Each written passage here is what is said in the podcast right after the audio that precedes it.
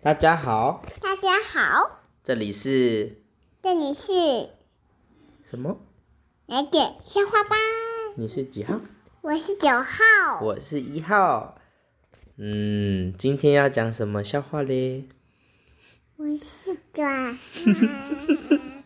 好的呀，No No，那开始喽。有一天，有一天，周瑜带着他的部下，嗯周 周瑜带着他的部下，好好，那你一个一个来。周瑜周瑜带着他带着他的部下部下到客栈吃饭。